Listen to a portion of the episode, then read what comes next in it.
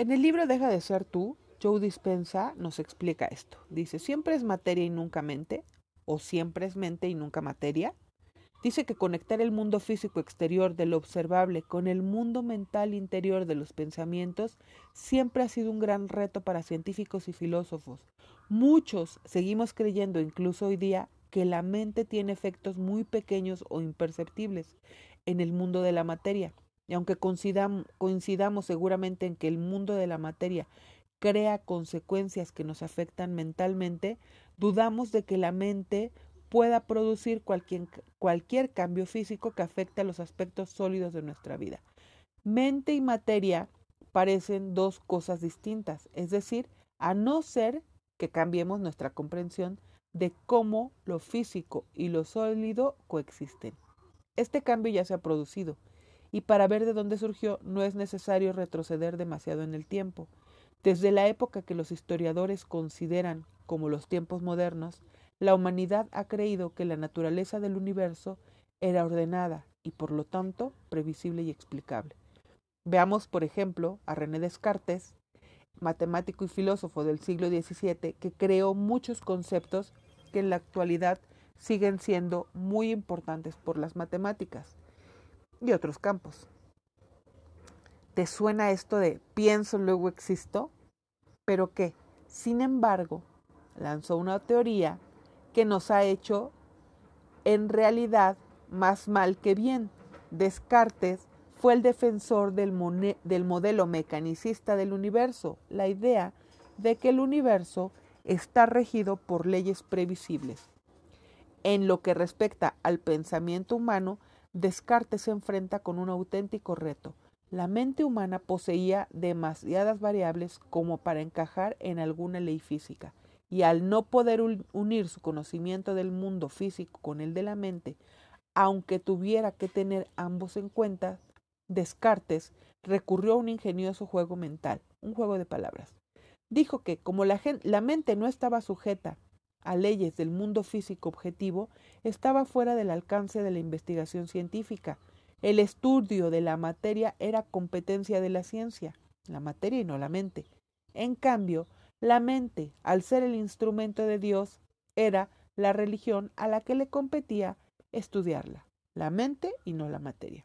Descartes inicia un sistema de creencias que impone una dualidad entre los conceptos de mente y materia. Y durante siglos esta división se consideró un conocimiento aceptado de la naturaleza de la realidad. Los experimentos y las teorías de Isaac Newton ayudaron a perpetuar las ideas cartesianas. El matemático y científico inglés no solo consolidó el concepto del universo como una máquina, sino que creó una serie de leyes que afirman que los seres humanos podíamos determinar, calcular y predecir con precisión las formas ordenadas las que el mundo físico funcionaba. Según el modelo físico newtoniano clásico, todo se consideraba sólido, por ejemplo, la energía se interpretaba como una fuerza que movía los objetos o cambiaba el estado físico de la materia. Pero, como verás, la energía es mucho más que una fuerza exterior ejercida sobre la materia. La energía es el entramado mismo de lo material y responde a la mente. Por extensión, la labor científica de Descartes y Newton estableció un modo de pensar según el cual la realidad estaba gobernada por principios mecanicistas. La humanidad apenas podíamos influir en los resultados. Toda la realidad estaba predeterminada. Dada esta visión, no es extraño que nosotros, los seres humanos, empezáramos a dudar sobre la idea de que nuestras acciones importaran y ya ni qué hablar de que nos planteáramos pensamientos o creer que nuestros pensamientos fueran importantes. O que el libre albedrío desempeñara un papel en el universo. ¿Acaso muchos de nosotros no seguimos suponiendo, de manera consciente o de manera inconsciente, que los seres humanos somos a menudo poco más que víctimas? Como estas apreciadas ideas de Descartes y Newton prevalecieron durante siglos, fue necesario un pensamiento revolucionario para contrarrestarlas. ¿Y quién creen que entra aquí? Einstein. Einstein no solo agita las aguas, sino también el universo. Cerca de 200 años después de Newton, Albert Einstein crea su famosa ecuación E igual a mc al cuadrado, que evidenció que la energía y la materia están tan inextricablemente ligadas que son lo mismo. Su labor científica demostró que la materia y la energía son totalmente intercambiables. Esta teoría contradece totalmente el pensamiento de Newton y Descartes y empezaba a marcar el comienzo de una nueva comprensión, comprensión, del funcionamiento del universo. Einstein no destruyó nuestra antigua idea de la naturaleza de la realidad, pero sí socavó sus fundamentos, con los que algunas de las estrechas y rígidas formas de pensar cambiaron desmoronándose. Sus teorías desencadenaron una investigación sobre la extraña conducta de la luz. Los científicos observaron que la luz algunas veces se comportaba como una onda, como por ejemplo doblaba una esquina, y otras como una partícula. ¿Cómo era posible que la luz fuera onda y partícula a la vez? Según la visión de Descartes y Newton, esto era imposible. Un fenómeno no tenía que ser una cosa o la otra. Se hizo patente rápidamente que el modelo dualista cartesiano newtoniano era imperfecto a nivel básico. El subatómico. Subatómico se refiere a las partes, electrones, protones, neutrones, etc. de los átomos, los elementos básicos que integran la materia. Los componentes esenciales de nuestro llamado mundo físico son tanto ondas, energía, como partículas, materia física. Dependiendo de la mente, el observador, ya como hemos hablado, vamos a profundizar en este tema más adelante, pero tú puedes empezar a ver este video del doctor Quantum donde habla de este efecto observador. Para que podamos entender cómo funciona el mundo, tenemos que analizar sus componentes más diminutos.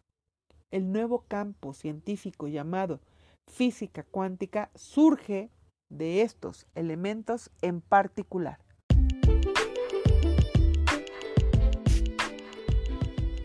En el libro Deja de ser tú, Joe Dispensa nos explica esto. Dice, siempre es materia y nunca mente, o siempre es mente y nunca materia.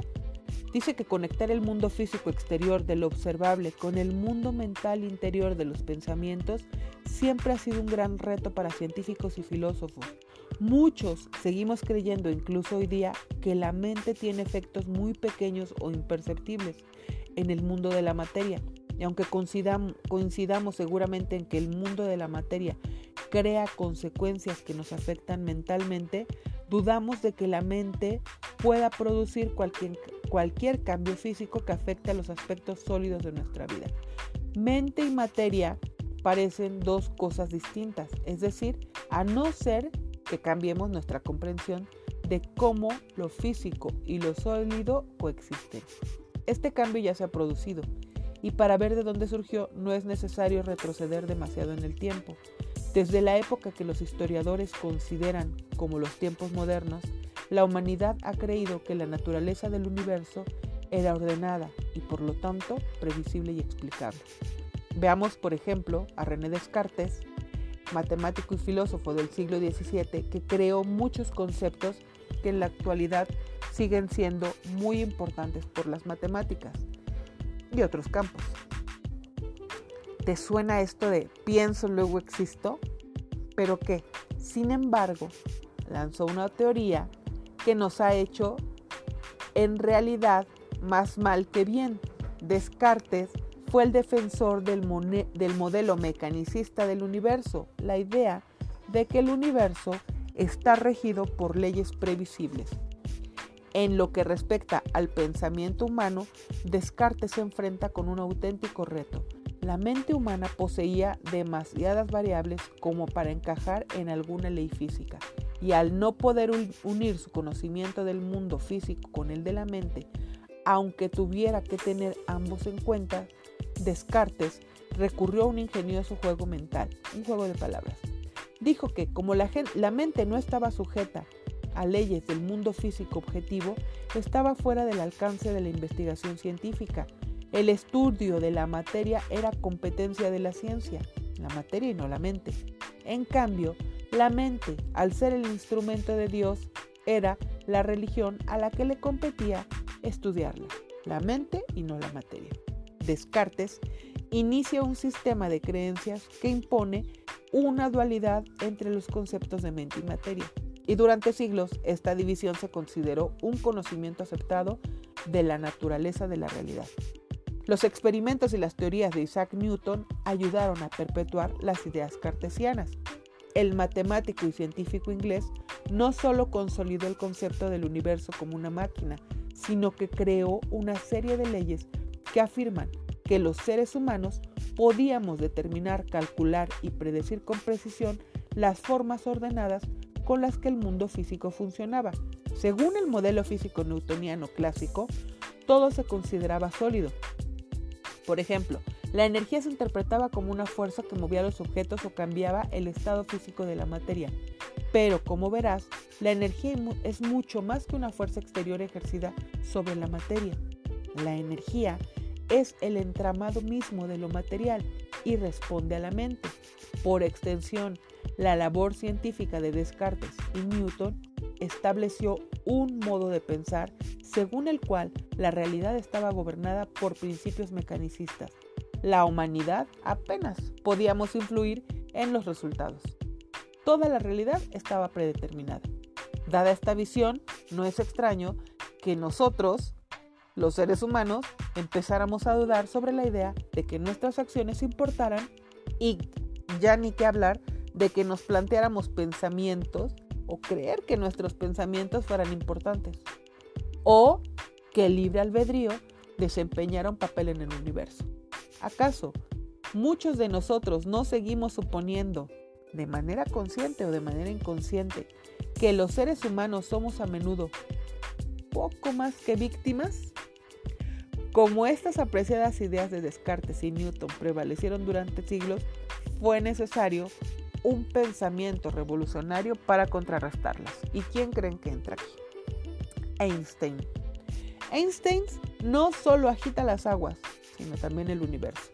Cerca de 200 años después de Newton, Albert Einstein crea su famosa ecuación E igual a mc al cuadrado, que evidenció que la energía y la materia están tan inextricablemente ligadas que son lo mismo. Su labor científica demostró que la materia y la energía son totalmente intercambiables. Esta teoría contradece totalmente el pensamiento de Newton y Descartes y empezaba a marcar el comienzo de una nueva comprensión, comprensión del funcionamiento del universo. Einstein no destruyó nuestra antigua idea de la naturaleza de la realidad, pero sí socavó sus fundamentos, con los que algunas de las estrechas y rígidas formas de pensar cambiaron desmoronándose.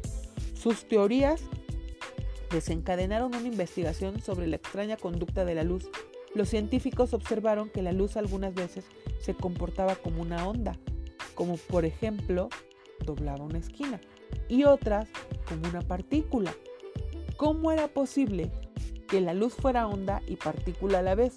Según la visión de Descartes y Newton, esto era imposible. Un fenómeno no tenía que ser una cosa o la otra. Se hizo patente rápidamente que el modelo dualista cartesiano-newtoniano era imperfecto a nivel básico. El subatómico. Subatómico se refiere a las partes, electrones, protones, neutrones, etc.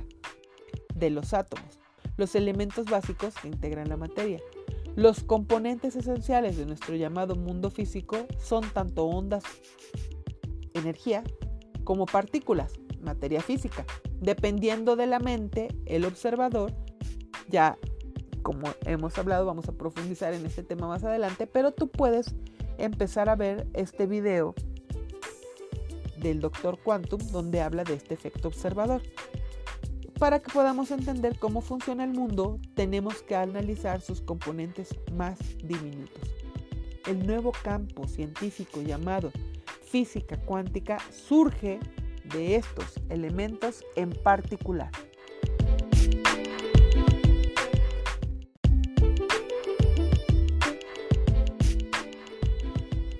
En el libro Deja de ser tú, Joe Dispensa nos explica esto. Dice, siempre es materia y nunca mente, o siempre es mente y nunca materia.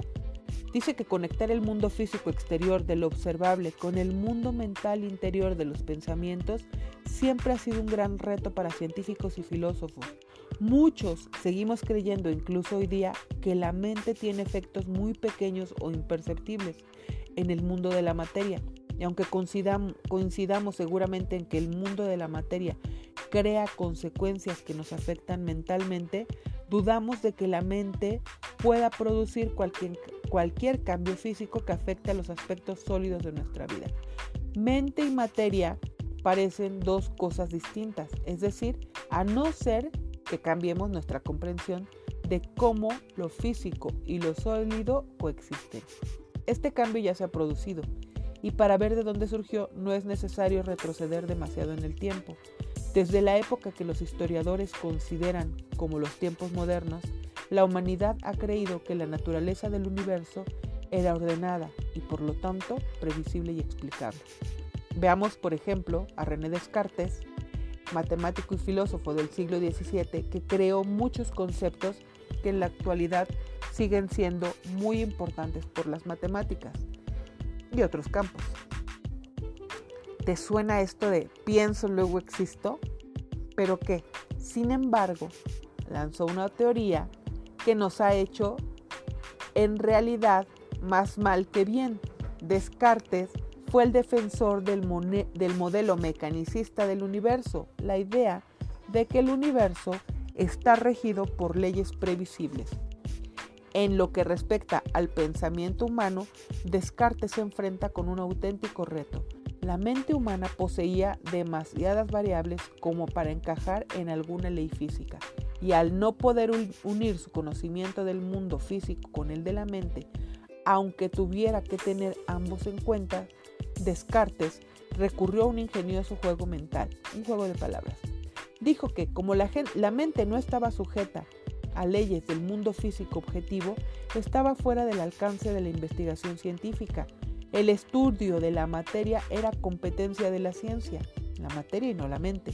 En cambio, la mente, al ser el instrumento de Dios, era la religión a la que le competía estudiarla, la mente y no la materia. Descartes inicia un sistema de creencias que impone una dualidad entre los conceptos de mente y materia. Y durante siglos esta división se consideró un conocimiento aceptado de la naturaleza de la realidad. Los experimentos y las teorías de Isaac Newton ayudaron a perpetuar las ideas cartesianas. El matemático y científico inglés no solo consolidó el concepto del universo como una máquina, sino que creó una serie de leyes que afirman que los seres humanos podíamos determinar, calcular y predecir con precisión las formas ordenadas con las que el mundo físico funcionaba. Según el modelo físico newtoniano clásico, todo se consideraba sólido. Por ejemplo, la energía se interpretaba como una fuerza que movía los objetos o cambiaba el estado físico de la materia. Pero, como verás, la energía es mucho más que una fuerza exterior ejercida sobre la materia. La energía es el entramado mismo de lo material y responde a la mente. Por extensión, la labor científica de Descartes y Newton estableció un modo de pensar según el cual la realidad estaba gobernada por principios mecanicistas la humanidad apenas podíamos influir en los resultados. Toda la realidad estaba predeterminada. Dada esta visión, no es extraño que nosotros, los seres humanos, empezáramos a dudar sobre la idea de que nuestras acciones importaran y ya ni que hablar de que nos planteáramos pensamientos o creer que nuestros pensamientos fueran importantes o que el libre albedrío desempeñara un papel en el universo. ¿Acaso muchos de nosotros no seguimos suponiendo, de manera consciente o de manera inconsciente, que los seres humanos somos a menudo poco más que víctimas? Como estas apreciadas ideas de Descartes y Newton prevalecieron durante siglos, fue necesario un pensamiento revolucionario para contrarrestarlas. ¿Y quién creen que entra aquí? Einstein. Einstein no solo agita las aguas, sino también el universo. Cerca de 200 años después de Newton, Albert Einstein crea su famosa ecuación E igual a mc al cuadrado, que evidenció que la energía y la materia están tan inextricablemente ligadas que son lo mismo. Su labor científica demostró que la materia y la energía son totalmente intercambiables. Esta teoría contradece totalmente el pensamiento de Newton y Descartes y empezaba a marcar el comienzo de una nueva comprensión, comprensión del funcionamiento del universo. Einstein no destruyó nuestra antigua idea de la naturaleza de la realidad, pero sí socavó sus fundamentos, con los que algunas de las estrechas y rígidas formas de pensar cambiaron desmoronándose. Sus teorías desencadenaron una investigación sobre la extraña conducta de la luz. Los científicos observaron que la luz algunas veces se comportaba como una onda, como por ejemplo doblaba una esquina, y otras como una partícula. ¿Cómo era posible que la luz fuera onda y partícula a la vez? Según la visión de Descartes y Newton, esto era imposible. Un fenómeno no tenía que ser una cosa o la otra. Se hizo patente rápidamente que el modelo dualista cartesiano newtoniano era imperfecto a nivel básico. El subatómico. Subatómico se refiere a las partes, electrones, protones, neutrones, etc. de los átomos, los elementos básicos que integran la materia. Los componentes esenciales de nuestro llamado mundo físico son tanto ondas, energía, como partículas, materia física. Dependiendo de la mente, el observador, ya como hemos hablado, vamos a profundizar en este tema más adelante, pero tú puedes empezar a ver este video del doctor Quantum donde habla de este efecto observador. Para que podamos entender cómo funciona el mundo, tenemos que analizar sus componentes más diminutos. El nuevo campo científico llamado física cuántica surge de estos elementos en particular.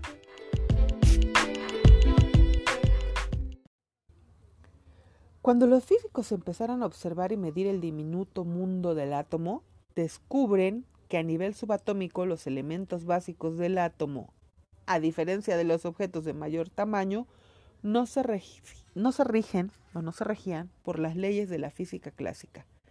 Los hechos relacionados con el comportamiento de los objetos de mayor tamaño eran previsibles, reproductibles y constantes. Cuando aquella manzana legendaria cayó del árbol y se dirigió hacia el centro de la Tierra hasta chocar con la cabeza de Newton, su masa se fue acelerando con una fuerza constante pero los electrones como partículas se comportaban de manera imprevisible e inusual. Cuando interactuaban con el núcleo del átomo y se dirigían a su centro, ganaban y perdían energía, aparecían y desaparecían, y surgían por todas partes, sin respetar los límites del tiempo y del espacio. Sigue escuchando. A lo mejor esto te puede parecer un poco, eh, no sé, no sé cuál sea tu juicio sobre esto, pero a lo mejor un poco lento, pero es muy importante entender estas cuestiones del tiempo, del espacio y del efecto observador para poder mantener nuestra vibración elevada, para poder atraer todo lo que queremos a nuestro mundo y a nuestra vida, para poder empezar a tener cambios y transformaciones verdaderas en nuestro mundo. ¿Acaso el mundo de lo más pequeño se regía por unas leyes muy distintas a las del mundo de lo grande? Si las partículas subatómicas, como los electrones, eran el componente básico de todo lo existente en la naturaleza, ¿cómo era posible que estuvieran sujetas a unas leyes distintas a las que a las de las cosas que creaban? De la materia a la energía, las partículas son el no va más en el arte de esfumarse. Los científicos pueden medir a nivel de los electrones características que dependen de la, de la energía como las longitudes de ondas, el potencial eléctrico y otras. Pero estas partículas tienen una masa tan infinitesimalmente pequeña y una existencia tan efímera que son casi inexistentes. Por eso el mundo subatómico es único. Posee tanto cualidades físicas como cualidades energéticas. De hecho, la materia a nivel subatómico existe como un efecto, como un fenómeno momentáneo. Es tan fugaz que está constantemente apareciendo y desapareciendo. Aparece en, la, en las tres dimensiones y desaparece en el campo cuántico, en el sin espacio y sin tiempo, transformándose de partícula es decir, materia, en onda, es decir, energía, y viceversa. Pero ¿a dónde va cuando se esfuma? Volvamos al modelo de la vieja escuela, de la estructura del átomo fabricado con, ¿te acuerdas de este? Típico, fabricado con palitos y bolitas de unicel. En aquel tiempo se creía que los e-, electrones orbitaban alrededor del núcleo como los planetas orbitan alrededor del Sol. Pero si fuera así, podríamos señalar dónde se encuentran, ¿verdad? Claro, la respuesta es sí. Por decirlo de alguna manera, pero no por la razón que se creía. Lo que los físicos cuánticos descubrieron es que la persona que está observando o midiendo las infinitesimales partículas del átomo afecta la conducta de la energía y la materia. Los experimentos cuánticos demostraron que los electrones existen como una infinidad de posibilidades o de probabilidades en un campo invisible de energía, pero solo cuando el observador se fija en cualquier localización de un electrón. Es cuando aparece ese electrón. En suma, una partícula no puede manifestarse en la realidad, es decir, en el espacio-tiempo, tal como nosotros lo conocemos, hasta que es observada. La física cuántica llama este efecto colapso de la función de onda o el efecto observador. Ahora sabemos que en el momento en el que el observador busca un electrón, hay un punto concreto en el tiempo y el espacio en el que todas las posibilidades del electrón se colapsan en un suceso físico. Con este descubrimiento, mente y materia ya no pueden seguir considerándose dos cosas distintas. Están intrínsecamente ligadas, porque la mente subjetiva ejerce cambios perceptibles en el mundo físico objetivo te das cuenta por qué ahora llamamos tu doble cuántico, tuyo cuántico, campo cuántico. A nivel subatómico, la energía responde a tu atención, a tu enfoque, a tu sostenimiento y se convierte en materia. A ver, ahora la pregunta es, ¿cómo crees que cambiaría tu vida si aprendieras a dirigir el efecto observador y a colapsar las infinitas, infinitas ondas de probabilidad en la realidad que dijes. ¿Crees que esto te haría un mejor observador de la vida que deseas vivir? Al observador le están esperando infinitas posibilidades, infinitas realidades. Cuando los físicos empezaron a observar y medir el diminuto mundo del átomo, descubren que a nivel subatómico los elementos básicos del átomo, a diferencia de los objetos de mayor tamaño, no se, no se rigen o no se regían por las leyes de la física clásica. Los hechos relacionados con el comportamiento de los objetos de mayor tamaño eran previsibles, reproductibles y constantes. Cuando aquella manzana legendaria cayó del árbol y se dirigió hacia el centro de la Tierra hasta chocar con la cabeza de Newton, su masa se fue acelerando con una fuerza constante, pero los electrones como partículas se comportaban de manera imprevisible e inusual. Cuando interactuaban con el núcleo del átomo y se dirigían a su centro, ganaban y perdían energía, aparecían y desaparecían, y surgían por todas partes, sin respetar los límites del tiempo y del espacio. Sigue escuchando. A lo mejor esto te puede parecer un poco, eh, no sé, no sé cuál sea tu juicio sobre esto, pero a lo mejor un poco lento, pero es muy importante en entender estas cuestiones del tiempo, del espacio y del efecto observador para poder mantener nuestra vibración elevada, para poder atraer todo lo que queremos a nuestro mundo y a nuestra vida, para poder empezar a tener cambios y transformaciones verdaderas en nuestro mundo.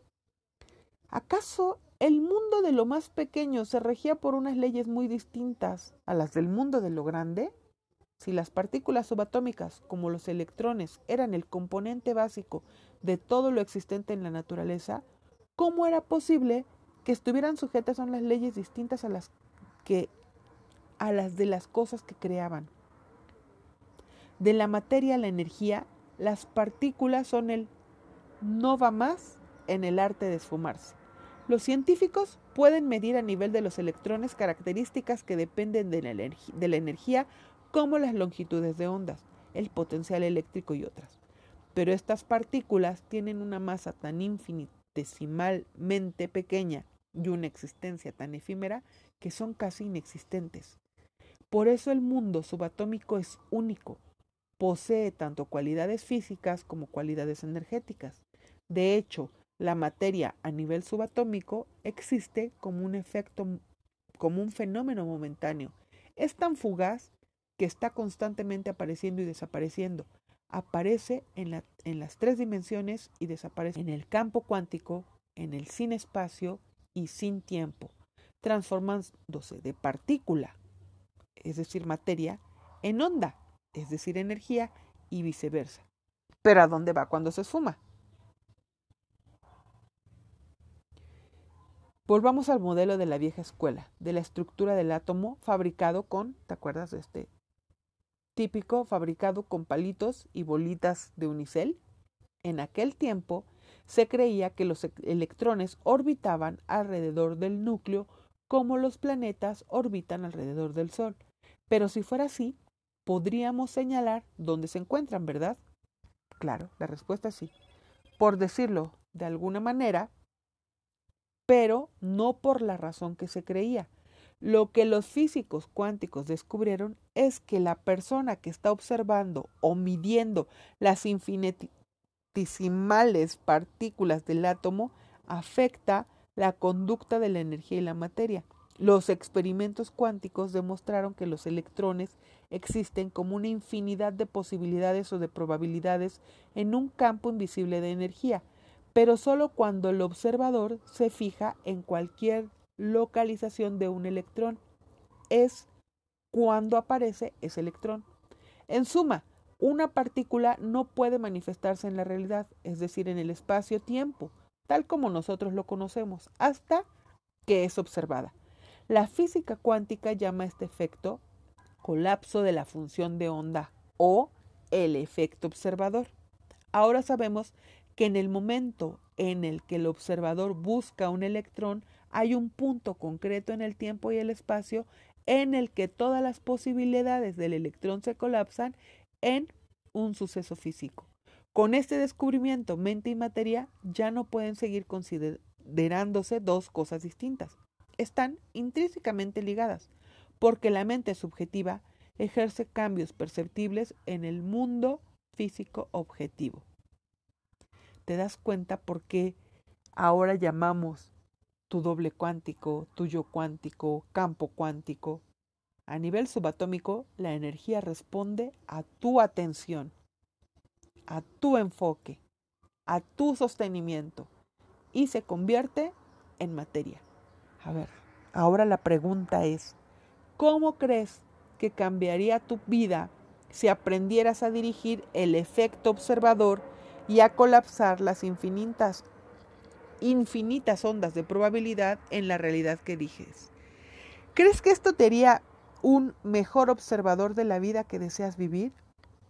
Al observador le están esperando infinitas posibilidades, infinitas realidades. Entonces, aquí entendemos por qué el campo cuántico, tu yo cuántico, el universo, no responde a lo que queremos, sino a quienes estamos siendo, a lo que estamos sintiendo, a lo que estamos creando con nuestra energía. Aquí es donde tenemos que volver a reenfocarnos cómo es que estamos siendo, quién qué es lo que estamos sintiendo. Por eso es importante enfocarnos en nuestros pensamientos para saber qué es lo que estamos generando. ¿Y qué sería primero? ¿El pensamiento, lo que estás observando o la emoción? Esto crea un círculo. Lo que observas te hace pensar y lo que piensas te hace sentir y lo que sientes te hace observar y lo que observas te vuelve a crear un pensamiento y ese pensamiento se vuelve a crear en una emoción.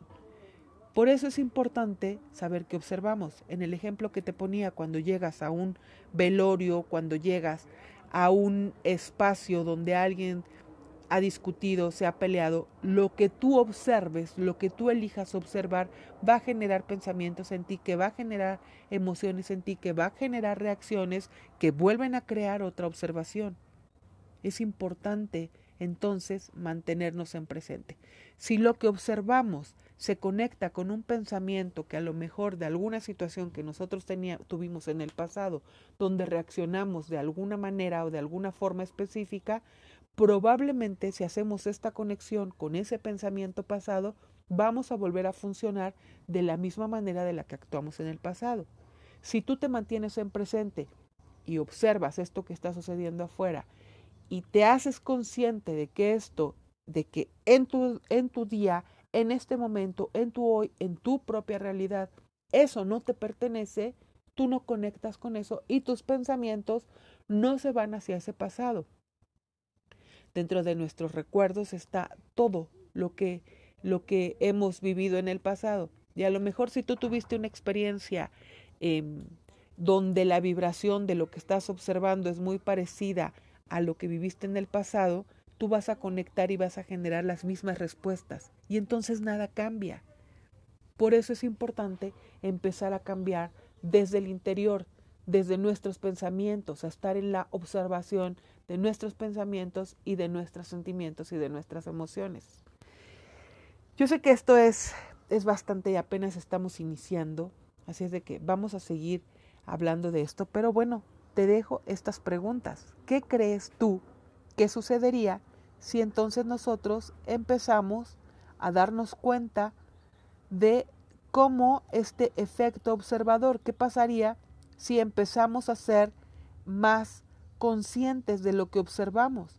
Si ya simplemente entendemos que la materia y la energía nosotros la podemos cambiar, la podemos eh, colapsar si estamos en una observación diferente, si estamos sosteniendo algo diferente, probablemente quisiéramos ser mejores observadores de nuestra vida, porque entonces ya tendríamos claro, ya entenderíamos claramente que esto va a traer cosas diferentes a nosotros.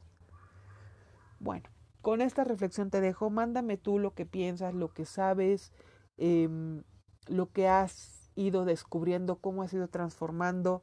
A lo mejor ya has tenido alguna experiencia donde enfocaste y, y obtuviste lo que quisiste. Algunas personas ya sé que somos expertas en esto, o son expertas en esto. Yo no, aún no me considero experta en esto, pero hay personas que ya se consideran totalmente expertas en este, en esta, em, en este enfoque, en este sostenimiento de la energía y en la atracción de nosotras que todavía tenemos, que tenemos que seguir eh, enfocando y seguir manteniendo y sosteniendo este enfoque para lograr atraer todo eso que deseamos, todo eso que eh, queremos en nuestra vida. Pero hay mucho más, hay mucho más de todo esto. Hay mucho más porque aquí hay una parte muy importante que es el resultado. Debemos de enfocarnos o no debemos enfocarnos en el resultado o debemos dejar que el campo cuántico maneje este resultado. Porque si tú ya estás enfocado en el resultado, si tú ya estás enfocado justo exacto en lo que quieres, probablemente entonces estés controlando nuevamente y no le estés permitiendo al campo cuántico que funcione y que te sorprenda. Y es importante permitirle al campo cuántico que nos sorprenda. Bueno, hasta aquí vamos a dejar este día. Te mando bendiciones. Eh, por favor, compárteme tus experiencias. Si quieres que te agregue al grupo de WhatsApp, adelante, te agrego para que nos ayudes a compartir. Que tengas un maravilloso día.